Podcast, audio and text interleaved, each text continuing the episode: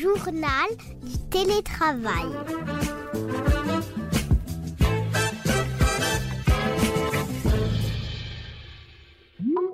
Bonjour et bienvenue dans le JT de Management, le journal du télétravail, votre nouveau podcast quotidien. Nous nous retrouvons tous les jours durant cette période spéciale pour partager ensemble idées, conseils, bonnes pratiques et voir comment d'un bout à l'autre du pays, chacun s'organise pour télétravailler au mieux. Je suis Lomique Guillot, rédacteur en chef du magazine Management et moi-même en télétravail, hein, comme vous sans doute et toute la rédaction du journal. Vous excuserez donc la qualité pas toujours parfaite de nos enregistrements et de ces discussions avec nos invités, mais après tout, c'est le fond qui compte ces échanges. Aujourd'hui, je suis en ligne avec Nicolas Duguet, directeur général de Booster Academy, un centre de formation à la vente qui propose donc des formations à la vente dans 20 centres partout en France, des centres qui sont donc aujourd'hui fermés.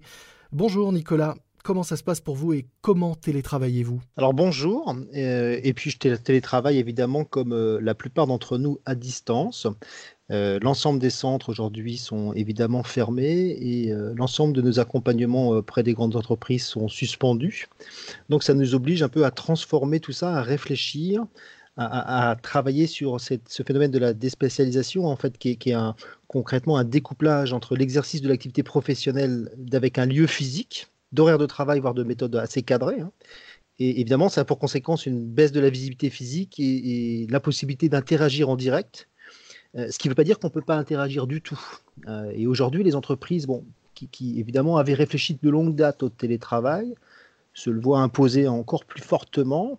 Et la question à se poser, c'est quand on entend télétravail, c'est est-ce qu'on entend plus travail que télé? Et, là, on est vraiment en plein dedans. Quoi. Alors, vous parlez de déspatialisation. Qu'est-ce que c'est exactement et, quelle est, est-ce que c'est finalement une façon plus large d'envisager le télétravail? Oui, absolument, parce que euh, déjà, il y a une notion de durée. Ça va durer euh, quelques jours à quelques dizaines de jours, où globalement, on va plus se rencontrer physiquement du tout. Euh, et c'est ça le, phénomène de masse, c'est que globalement, les gens vont communiquer. Alors, il y a des outils à distance, mais pour autant, les cinq sens ne pourront pas se mettre en route. Et on sait bien que globalement, quand on rencontre quelqu'un, euh, le fait que les cinq sens se, fonctionnent en même temps, ça permet de créer un lien euh, qu'il va falloir aujourd'hui transformer à distance, soit par des outils comme on les utilise là, euh, qu'on connaît tous, soit par le téléphone. En tout état de cause, il faut être capable de créer du lien à distance pour remplacer ce lien physique qui a existé pendant plusieurs dizaines, voire centaines d'années. Alors je le rappelais, vous êtes vous euh, spécialiste de la formation euh, commerciale. Euh, créer du lien, ça fait partie des, qualités et des compétences qu'on attend d'un bon commercial. Comment est-ce que vous leur enseignez et est-ce que vous aviez déjà, j'imagine que oui, commencé à leur enseigner à créer du lien malgré la distance? Alors, il y, a évidemment depuis euh, plusieurs années des, travaux sur le sujet, mais là, nos clients nous imposent d'aller encore plus vite. Vous voyez, depuis quelques jours, euh, que ce soit dans nos centres d'entraînement ou avec des grandes entreprises du CAC 40 avec lesquelles on travaille, on a transformé nos modalités euh, présentielles en formation distancielle, avec des entraînements à la vente, à la relation client, au management, ou alors même on nous interroge en anticipant ce qui était prévu dans quelques mois, où on nous dit bah, il faut qu'on réfléchisse ensemble à une formation à distance qu'on voulait faire en fin d'année, mais puisque là, les collaborateurs vont avoir du temps. Euh, et ben, on a aussi une démarche RSE qu'on doit avoir en tête, hein, la fameuse euh, responsabilité sociétale des entreprises. Aujourd'hui, bah, elle s'impose aussi à tous. On ne peut pas l'écrire partout sur les sites internet et pas l'appliquer. Et il y a un phénomène euh, qui pourrait arriver, c'est la notion de bore-out à la maison, l'ennui au travail à la maison. Alors, le burn out, euh, on peut expliquer le bore, B-O-R-E out, c'est euh, l'équivalent du burn out, mais lié non pas à une surcharge de travail ou à une trop forte pression ou à une accumulation de choses, mais à, un ennui profond, une sorte de désœuvrement qui mène à une forme de dépression. Absolument, absolument. Et on, voit bien hein, qu'il y a un risque de se retrouver seul à la maison et, de s'ennuyer. Or, il y a un axe de développement, enfin, c'est Michel Serres qui dit toujours ça, hein, il dit l'autorité, c'est l'acte de faire grandir.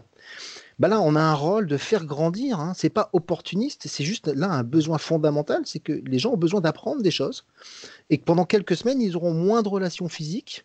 Et donc, on a un rôle d'accompagnement pour faire grandir les collaborateurs et même les managers qui se posent autant de questions que les collaborateurs, voire même les dirigeants d'entreprise avec qui on discute aujourd'hui. Hein. Euh, je dirais que tout le monde retrouve un peu d'humilité et c'est super et se repose des questions sur comment demain on doit travailler différemment et, certains de nos clients nous disent même, le sujet, c'est pas spécialement un sujet d'outils, quoi. C'est un sujet humain d'abord. Ah, je vous entends plus. Je crois qu'on a perdu ah, vous m'entendez là Oui, je vous entends. C'est les joies du télétravail. Oui, oui, c'est les joies du télétravail et du travail à distance. Il y a ah. parfois des petits problèmes de liaison, mais je vous entends. Donc le, rôle aujourd'hui, c'est de réfléchir à comment on accompagne toutes ces personnes qui sont chez elles. Euh, un, dans l'organisation du temps de travail, euh, puisqu'il y a un phénomène extraordinaire euh, dans, le travail à distance. Hein, et, je prends cet exemple. C'est en gros, globalement, vous pouvez vous poser cette question. C'est tous les matins, vous allez avoir 180 euros euh, à dépenser chaque jour. Quand je dis 180 euros, en fait, bah, ces 180 euros, elles ont deux contraintes. C'est que vous devez les dépenser chaque jour et ça peut s'arrêter à tout moment. Ça peut s'arrêter à tout moment. Et en fait, ces 180, en réalité, c'est 180 minutes que vous allez gagner chaque jour. C'est le gain de transport, le gain de concentration. Quand on s'arrête 20 secondes au bureau, ça coûte en réalité 3 minutes de concentration. Donc au final, on va gagner quelques heures par jour et ces quelques heures, bah, il faut en profiter pour développer de nouvelles compétences. Quoi. Euh, alors justement, euh, quelles, compétences on peut essayer de, développer euh, à distance et, facilement? Alors, facilement déjà, c'est quand même, un, rester en contact avec ses clients. Euh, c'est pas appeler pour vendre des choses, c'est pas l'objectif, hein, ça serait très mal placé et très opportuniste. C'est juste pour prendre des nouvelles, être capable d'appeler pour prendre des nouvelles de ses clients. et voire même se dire, bah tiens, qu'est-ce qu'on fera ensemble dans quelques mois quand tout sera résolu? C'est un peu un échange bah, j'appelle ça lève la tête, quoi, pour prendre un peu de recul. Euh, C'est-à-dire anticiper la reprise normale de l'activité déjà. Oui, qui viendra de toute façon, et là on aura un flux d'activité très fort et on n'aura plus le temps de, on aura plus le temps de prendre le temps en fait. Or, être capable de prendre un peu de temps juste pour dire, je, vous appelle pour prendre des nouvelles, comment ça va, euh, comment ça s'organise, vous voyez, parce qu'on généralement on a assez peu de temps pour le faire tout au long de l'année, quoi.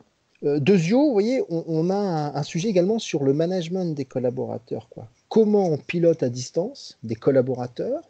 Euh, évidemment, on doit faire confiance à chacun et ses soins. Évidemment, on doit faire preuve de réactivité et de rigueur. Euh, évidemment, on doit être disponible, mais on ne doit pas être à disposition.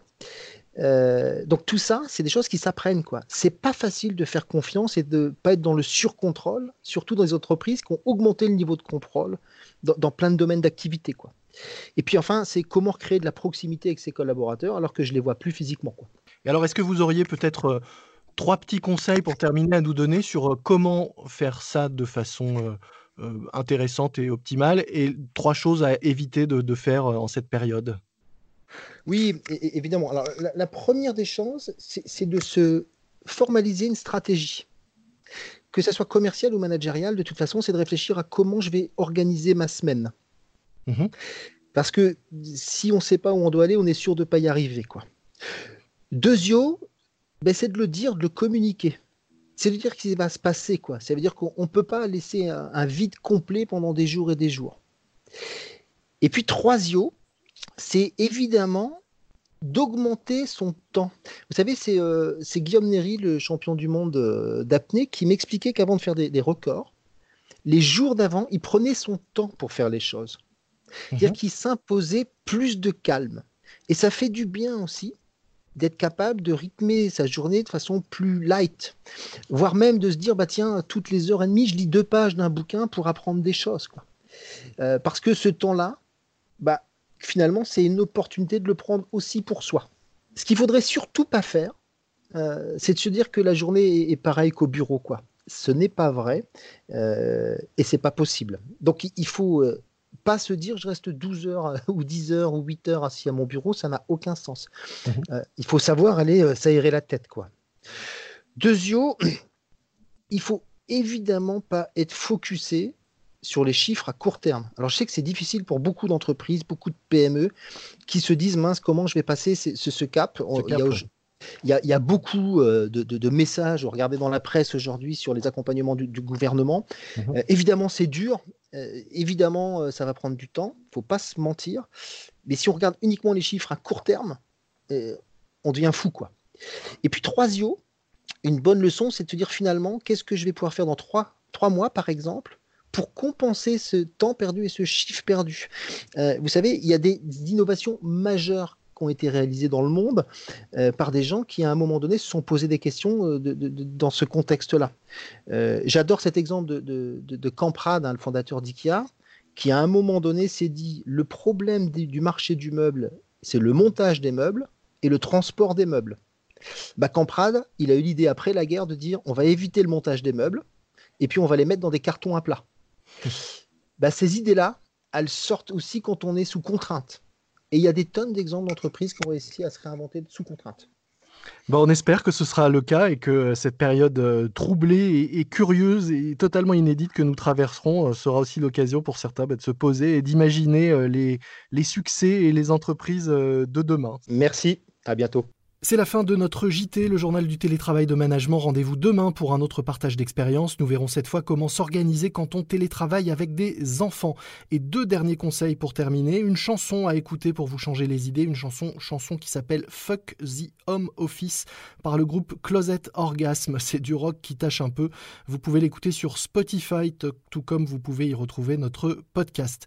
Et un autre podcast que je vous recommande pour vous occuper euh, pendant cette période, Mourir moins con.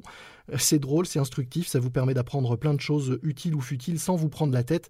Mourir moins con à écouter sur toutes les plateformes de podcast. Moi je vous dis à demain, n'oubliez pas de vous abonner à notre JT pour ne manquer aucun épisode. Soyez prudents, respectez les consignes et les gestes barrières, portez-vous bien et bon télétravail à tous.